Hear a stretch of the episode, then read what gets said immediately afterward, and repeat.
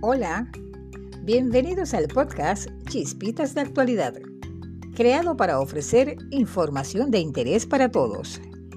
En este episodio estaremos abordando El miedo no se quita, se acepta. Yo soy Eddie Sánchez, profesional de la comunicación con estudios en gerencia de mercadeo y en ciencias gerenciales.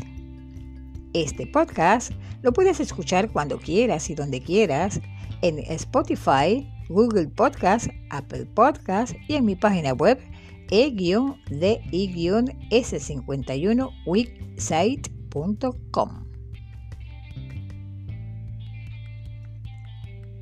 El miedo no es algo que yo desconozca. Ha vivido conmigo toda la vida. Todos tenemos algún tipo de miedo en nuestra vida.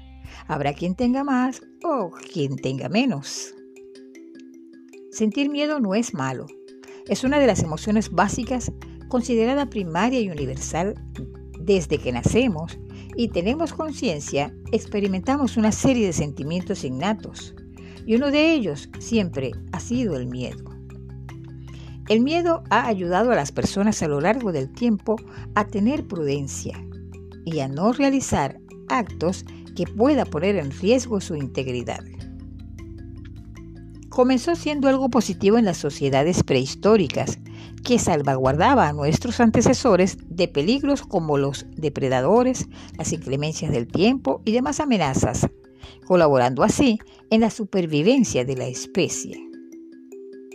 Nunca debemos avergonzarnos de sentir miedo, y tampoco hay motivo para no recibir ayuda profesional cuando ésta es necesaria, porque a veces, el miedo tiene un carácter irracional que se hace imprescindible contar con la seguridad que te puede dar la asistencia de expertos en casos concretos.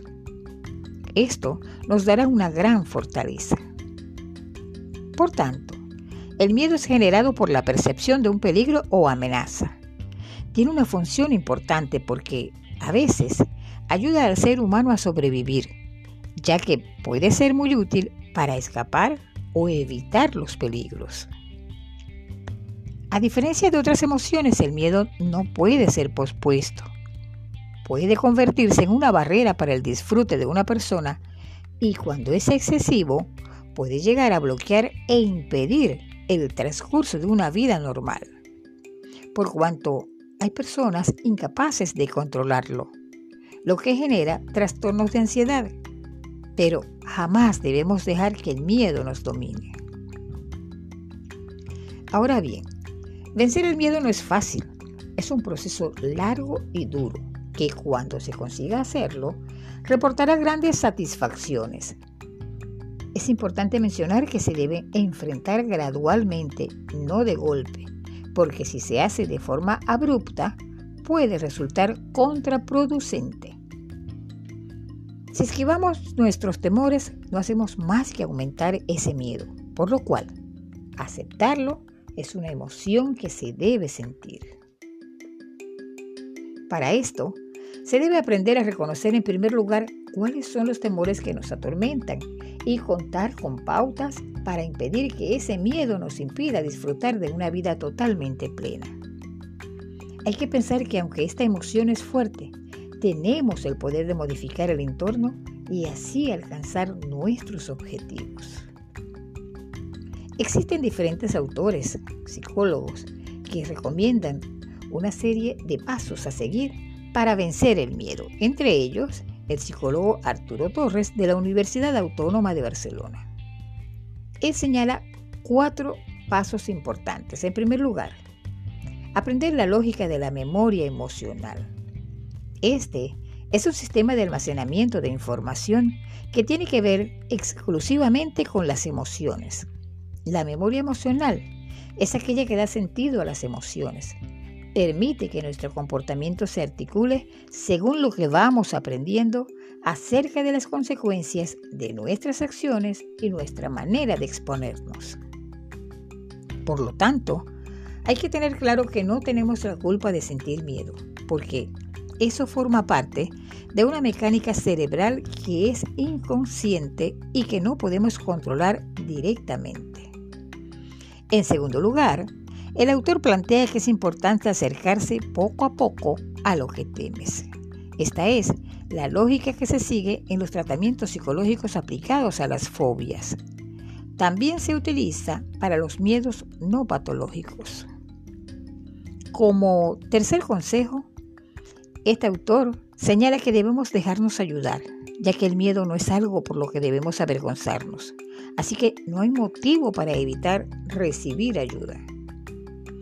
Y por último, se debe reconocer si realmente necesitamos terapia. La línea que separa el miedo patológico de aquel que no lo es no siempre es clara, pero se debe tener claro que si el temor que se siente es muy extremo, posiblemente necesitamos ayuda profesional para progresar. El miedo nunca se va a ir del todo, no es una mancha, no se quita, pero ya no nos paralizará ni evitará que nos acerquemos a nuestros objetivos, aunque a veces puede ser positivo.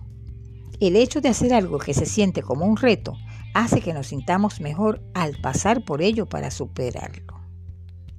Una vez que se haya vencido el miedo por primera vez, se puede tener la completa seguridad que la próxima será mucho más fácil y así sucesivamente.